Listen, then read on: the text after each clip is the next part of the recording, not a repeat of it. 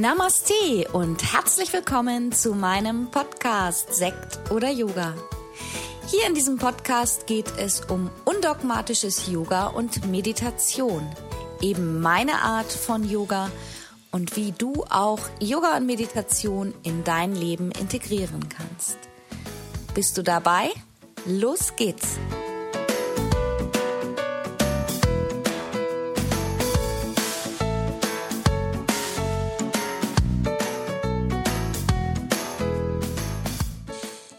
Herzlich willkommen. Es ist wieder Mittwoch und es ist Podcast-Zeit. Ja, und heute geht es um den Yoga-Weg. Einmal um meinen persönlichen Yoga-Weg auch und überhaupt über den Yoga-Weg. Was da so passiert, wenn man anfängt, Lust zu gehen, mm, wo der Yoga-Weg dich hinführen kann und was er mit dir machen kann.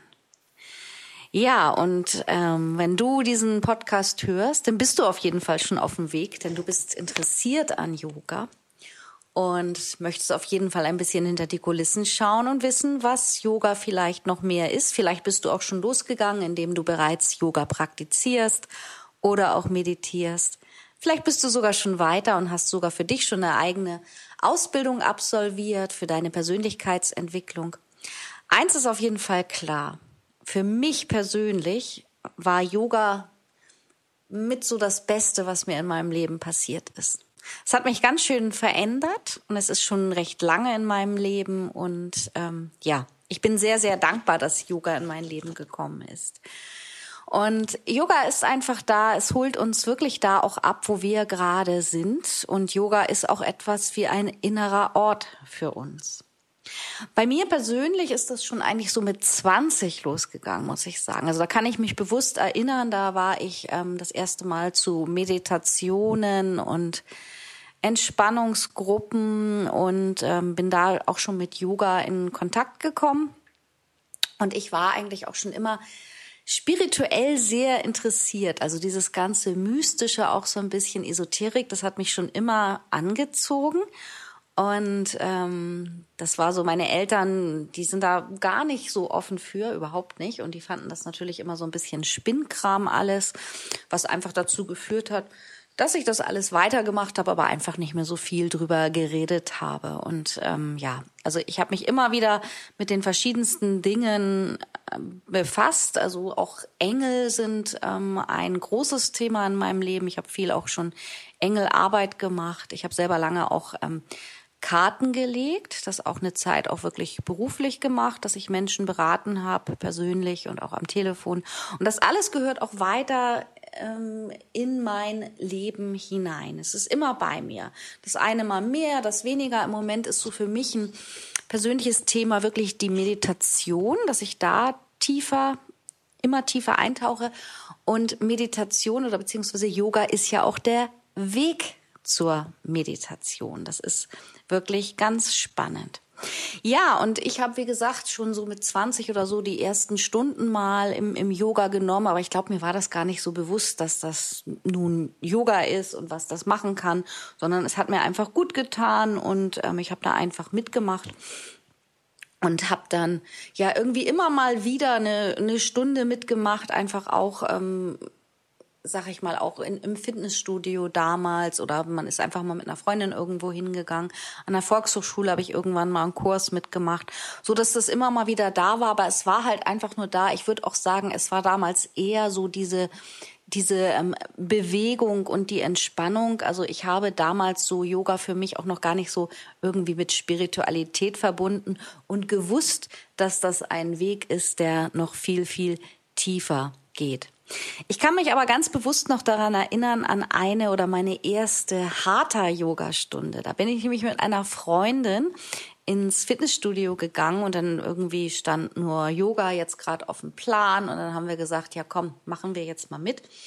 Und ähm, die arme Yogalehrerin damals, also die war sehr, sehr ernsthaft und hat dann aber auch einfach sehr intensiv über Bäume erzählt und irgendwie, ich weiß noch, wir mussten irgendwann total lachen. Das fand die irgendwie nicht so lustig. Ich glaube, wir sind dann sogar rausgegangen aus der Stunde. Es tut mir heute total leid irgendwie, aber wir konnten da irgendwie gar nichts mit anfangen. Und ich weiß aber, dass ich kurze Zeit später ganz intensiv ähm, eingestiegen bin übers Bikram Yoga. Da bin ich auch irgendwie über eine Freundin hingekommen. Das war damals neu, das erste Studio. Das war was ganz Neues, also Hot Yoga aus Amerika. Und da ich damals noch super, super sportlich war, ähm, hat mich das also wirklich magisch angezogen und ich bin da eingestiegen. Wenn du es jetzt im Hintergrund ein bisschen rauschen hörst, bei mir regnet es gerade in Strömen. Und ich muss sagen, ich empfinde das gerade als total beruhigend, aber es ist einfach auch ein total lautes Geräusch. Ja, also ich habe dann intensiv mit Bikram Yoga angefangen und Bikram Yoga ist ja also sehr klar strukturiert. Das geht immer 90 Minuten. Es sind immer dieselben 26 Asanas. Der erste Teil im Stehen, dann geht's im Sitzen und Liegen weiter und jede Asana wird zweimal praktiziert und das Ganze bei ähm, 40 Grad. Also der Raum wird erhitzt, dass man ordentlich zum Schwitzen kommt. Eine sehr reinigende Praxis, eine Praxis, die ich nicht unbedingt spirituell finde, sondern einfach eher sportlich, aufs Körperliche bezogen. Aber mir hat das damals wirklich total gut getan und ich war damals so im Rausch. Ich bin teilweise vier bis fünfmal die Woche zum Bikram gegangen. Also das war ganz, ganz lange in meinem Leben. Hab dann aber irgendwann, als ich beim Bikram war, auch schon angefangen, ähm, noch andere Sachen wieder auszuprobieren. Ich war eine ganze Zeit auch auf dem Kundalini-Weg nach Yogi Bhajan, was mir auch heute immer noch gefällt. Und ich weiß noch damals, als ich überlegt habe, eine Ausbildung zu machen, da hatte ich auch wirklich überlegt, mache ich jetzt eine Hatha Yoga oder eine Kundalini Yoga Lehrerausbildung? Und es gab damals in Hamburg noch gar nicht so viele Angebote, aber die beiden gab es. Und ähm, ich war da einige Male in der hohen Luft bei Satya Singh, der ist auch recht bekannt und das ist ein Holländer, der das Kundalini Yoga wirklich also super unterrichtet und von dem man auch ganz viel lernen kann. Wenn du in Hamburg ansässig bist, kann ich dir nur empfehlen, dort mal hinzugehen. Ja, und da war ich wirklich am überlegen, was mache ich jetzt, Kundalini oder Hatha Yoga? Ich habe mich letztendlich für Hatha Yoga entschieden, so ein bisschen auch aus Bequemlichkeit, weil da, wo ich meine erste Ausbildung praktiziert habe, das war von meinem damaligen Wohnort ungefähr fünf Minuten Fußweg und das war natürlich ganz praktisch an den Wochenenden, dass ich da zu Fuß hingehen konnte. Ich glaube, das hat damals meine Entscheidung, äh, meine, meine Entscheidung unterstützt, aber war auch die richtige Entscheidung, denn diese erste Jahresausbildung, die ich dann gemacht habe, bevor noch viele, viele weitere folgten, die war schon sehr intensiv und die hat mein Leben auch wirklich einschneidend verändert. Ja, und ich würde auch wirklich so sagen, dass ich da so richtig losgegangen bin. Also ich habe das auch schon mal in einem Podcast erzählt es hat dann angefangen, das war so ungefähr einmal monatlich ein Wochenende und damals habe ich mir schon dann eben vorgenommen und das auch immer eingehalten, dass ich an dem Wochenende auch nichts anderes mache, also mich auch abends nicht verabrede. Ich habe mich immer freitags schon so eingestimmt und war dann wirklich von Freitag bis Montagmorgen in meiner Yoga-Welt. Ich habe an dem Wochenende niemanden getroffen. Ich habe keinen Alkohol getrunken. Ich habe wirklich die Zeit mit mir verbracht, bin meistens abends nach dem Unterricht einfach nur spazieren gegangen oder habe noch praktiziert oder weiter gelesen und das war für mich ja, ich glaube, dadurch ist es bei mir dann einfach auch so intensiv geworden. Also ich habe dann schon relativ schnell gemerkt, dass ich immer mehr und mehr möchte, dass ich ganz viel lernen möchte und ähm, ich habe die Yogalehrerausbildung angefangen und da war kein Gedanke von wegen mal unterrichten oder ein Studio aufbauen, sondern es war einfach erstmal etwas für mich. Und dann habe ich wirklich, ich glaube schon nach dem zweiten Wochenende war mir klar, ich will unterrichten. Ich habe so viele Ideen, ich will alles wissen über Yoga. Ich bin da richtig, richtig eingetaucht. Ja, und ähm, der Yoga-Weg, wenn man den begeht, dann kann man ganz viel lernen und erkennen. Und ich finde gar nicht, es ist gar nicht so wichtig, sich gleich am Anfang die Frage zu stellen, wo führt dieser Weg hin oder wo will ich hingehen, sondern viel wichtiger ist, wenn ich mit mir in Selbstreflexion gehe, dass ich vielleicht einfach erstmal fühle, wo bin ich denn eigentlich jetzt gerade in meinem Leben? Ist mein Leben gut so, wie es ist? Oder gibt es noch Wege, die ich in meinem Leben äh, beschreiten möchte? Gibt es noch Ziele, die ich vielleicht erreichen möchte? Und für mich persönlich ist Yoga auch einfach seine persönliche Einheit zu finden. Nach dem achtstufigen Pfad des Pantanjali, da gibt's ja diese sogenannte Leiter, die bis zur Erleuchtung hochgeht. Und das habe ich auch schon mal gesagt oder schon öfter. Meine persönliche Erleuchtung ist meine pers persönliche Zufriedenheit zu erlangen. Das ist halt für mich auch das persönliche Lebensziel. Ähm, meine Glückseligkeit, meine Zufriedenheit, meine Freude und dass das nicht von irgendetwas an abhängt, nicht von irgendwelchen Faktoren, sondern dass das einfach von mir abhängt. Ich bin sozusagen mein, mein Guru. Ich entscheide, wo mein Weg lang führt. Ich entscheide, was ich in mein Leben bringe und was ich wieder loslasse. Und ähm, Yoga ist für mich auch ein Weg, mein wirklich wahres Ich zu erkennen. Also das, was in mir sitzt, was ich auch immer wieder sage, nicht das, was ich in, im Spiegel sehe, wenn ich morgens aufstehe, wenn ich mich dann schminke oder mir die Haare föhne, ja, dann sehe ich schon mal äußerlich anders aus, wenn ich mir was anziehe. Aber das ist ja nicht das, was wirklich in mir ist und wie es in mir aussieht. Wenn man nur mal überlegt, es gibt so viele Menschen, die sehen, ähm, sag ich mal, total gestylt aus und teure, tolle Klamotten, ne? Und aber innerlich sind sie totunglücklich. Also das ist eben so, das ist das, was wir nicht sehen können und was wir persönlich auch nur fühlen können. Und ich finde, die Kunst ist für jeden Einzelnen zu erkennen, wer bin ich eigentlich? Was sitzt in mir? Und ähm, wenn man so weit ist, dann befindest du dich vielleicht in einem Stadion, wo du dich mit deinem Körper, aber auch mit deiner Psyche ähm, und deinem ähm, weltlichen Besitz identifizieren kannst, wo du dein Glück abhängig machst, vielleicht vom Verhalten anderer Menschen, von deinem Selbstbild, von deinem Fremdbild. Und das ist eben die Frage, ist das so wichtig, auch was andere über dich denken, wenn du dich mal kritisch äußerst? Ja, das habe ich so die letzten zwei Jahre war bei mir ein großes Thema ähm, auch so das Nein sagen, mich von Dingen trennen, wirklich wissen, was ich will. Und wenn ich Nein sage oder auch eben mal ganz klar sage, wenn mir was auf der Seele liegt, wenn ich das ausspreche, dann tue ich das nicht, um irgendwelche Menschen anzugreifen oder zu verletzen, sondern das ist meine eigene Klarheit, wo ich auch ganz klar einfach mit sage, ja, das bin ich, das möchte ich, das möchte ich nicht und du kannst das akzeptieren oder nicht. Und das ist für mich so ein, so ein, so ein, so ein ganz klarer Weg auch gewon, äh, geworden. Und ich bin total froh, dass ich das für mich erkannt habe. Denn ich habe doch früher vieles auch runtergeschluckt und nicht ausgesprochen. Ich habe ähm, ja, habe mich auch irgendwie doch immer abhängig gemacht, was jetzt andere Leute von mir denken. Ich glaube, das ist auch so unser inner, innerstes Kind, unser inneres Kind, was einfach immer lieb, ähm, also Liebe möchte, gestreichelt werden möchte, gelobt werden möchte. Und wenn ich halt kritisch auch nach außen gehe, dann kommt das eben auch mal vor, dass die Menschen vielleicht nicht so nett reagieren.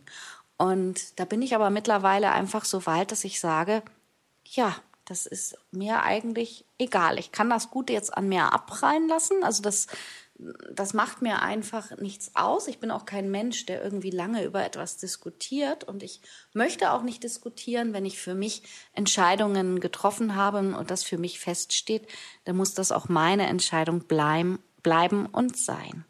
Und das finde ich ist auch ein, ein Yoga-Weg, der Weg nach innen. Und man spricht auf dem Yoga-Weg, auf der, ähm, sag ich mal, spirituellen Laufbahn auch von mehreren Etappen oder Wegabschnitten. Und diese erste Etappe ist einfach erstmal wirklich dich selber zu erkennen, wissen, was du möchtest, deine Einzigartigkeit zu akzeptieren. Die, ähm, der, der zweite Wegabschnitt auf dem Yoga-Weg wäre dann einfach ähm, deine Sehnsucht oder auch dein Ziel zu erkennen, wo könnte dich dein Weg hinführen? Und bei mir sage ich ganz klar, es hat mich jetzt schon, ja, dass ich so auch nach außen ähm, reagiere, dass ich einfach öfter auch mal oder dass ich einfach klar Nein sage, wenn ich etwas nicht möchte, dass, ähm, dass ich merke, ich bin viel klarer geworden. Ja, ich weiß auch, ich weiß auch mit einmal ganz klar, was ich möchte oder nicht. Ich denke nicht lange nach, sondern ich weiß, ich habe auch meine Ziele ganz klar vor Augen, wenn man von Zielen sprechen kann. Und ganz viel habe ich darüber einfach auch schon erreicht.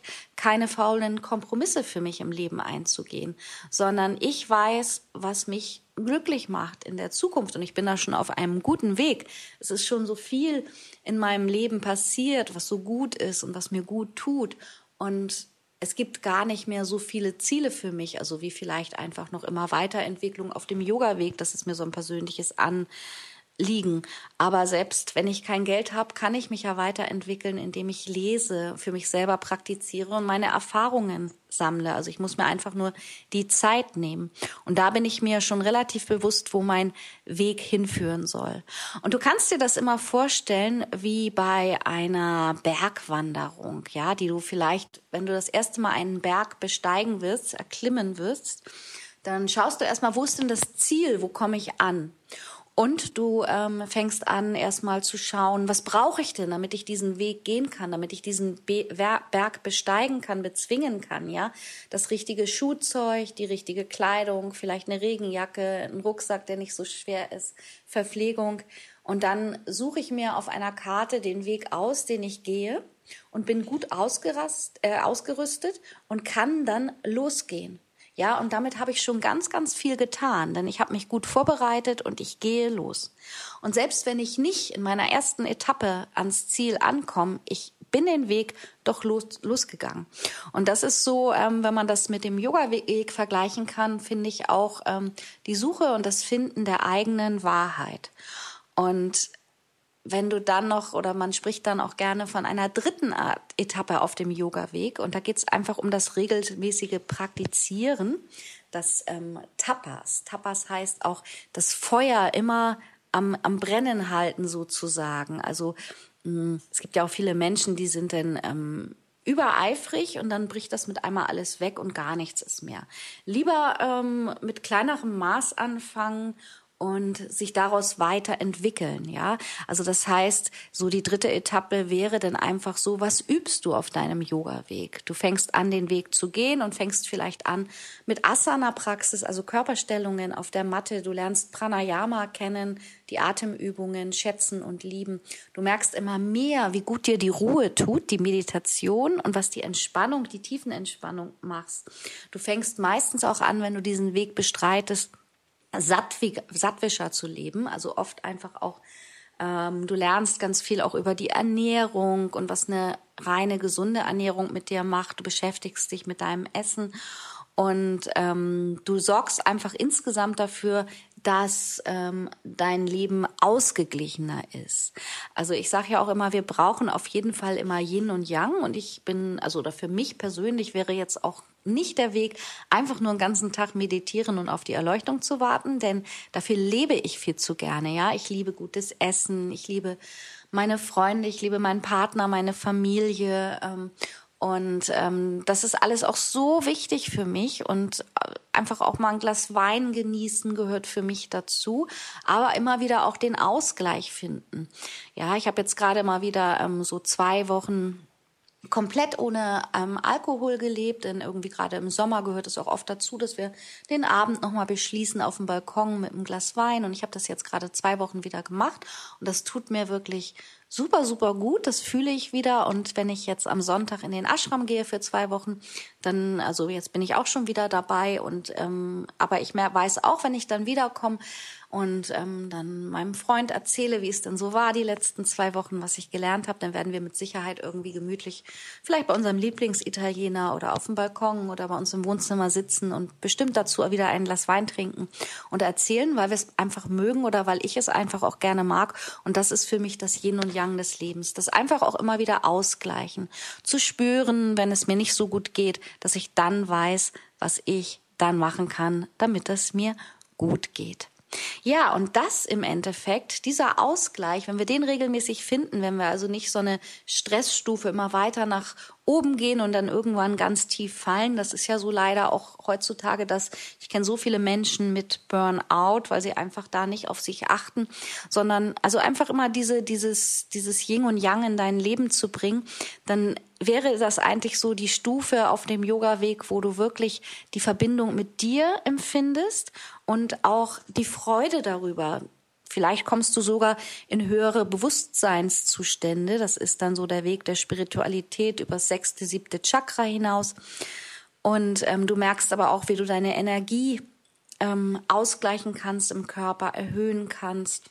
Und ja, einfach, aber dabei auch immer wieder die Kunst dabei ist für mich ganz klar, sich immer wieder daran zu erinnern, dass wir hier im Westen leben und dass wir irgendwie beides brauchen und mit diesen Erfahrungen, die wir dadurch ähm, die wir dadurch machen, einfach uns selber auch kennenlernen.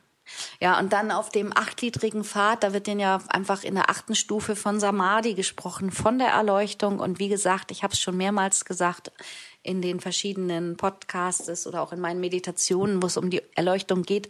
Für mich ist das wirklich meine persönliche Zufriedenheit zu finden, meinen Lebensweg zu finden, auch Frieden machen, zum Beispiel mit Dingen, die ich nicht ändern kann. Ja, wenn man sich vielleicht mal in jungen Jahren gedacht hat, so und so soll mein Leben aussehen und das eine oder andere hat sich leider vielleicht nicht erfüllt ja, ich habe auch immer, ähm, so als ich noch ganz jung war, geträumt von ähm, einer Familie mit zwei Kindern und Hund und Haus. Das ist bei mir nicht so gekommen im Leben, aber ich habe meinen Frieden damit gemacht, ähm, ich habe ganz viele Kinder in meinem Leben, um die ich mich dann auch kümmern kann. Mittlerweile genieße ich es sogar mit meinem Partner, dass wir beide einfach auch so viel Zeit für uns haben. Und ich denke dann immer, das ist vielleicht im nächsten Leben dran. Das sollte vielleicht nicht dran sein.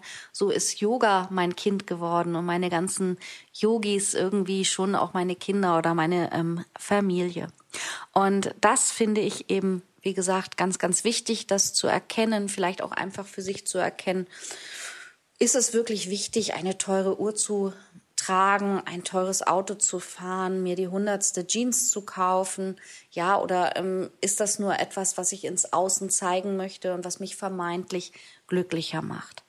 Also Yoga bedeutet eben auch Einheit, in Einheit leben, sich verwurzeln, angekommen fühlen, der Weg zu deiner persönlichen Einheit und Vollkommenheit. Ja, und da gibt es ganz, ganz viele Wege und jeder Yoga-Pilger wird seinen eigenen Weg finden. Und das macht dir auch immer wieder bewusst. Du bist als Mensch einzigartig und nicht vergleichbar. Dich gibt, dich gibt's wirklich nur einmal auf dieser Welt und dein Weg ist dein ganz persönlicher Weg. Ja, ich freue mich, wenn du mir vielleicht mal mitteilen magst, ob du oder wie weit du schon auf den Yoga-Weg gegangen bist, ob es da noch Etappen gibt, die du begehen möchtest. Dann freue ich mich von dir zu hören und wünsche dir jetzt erstmal eine schöne Woche, vielleicht mit ganz viel Yoga und Meditation für dich, um deinen Yin und Yang Haushalt auszugleichen.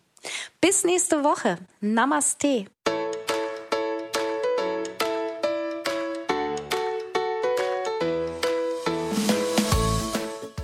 Das war's für heute mit meinem neuen Podcast-Thema.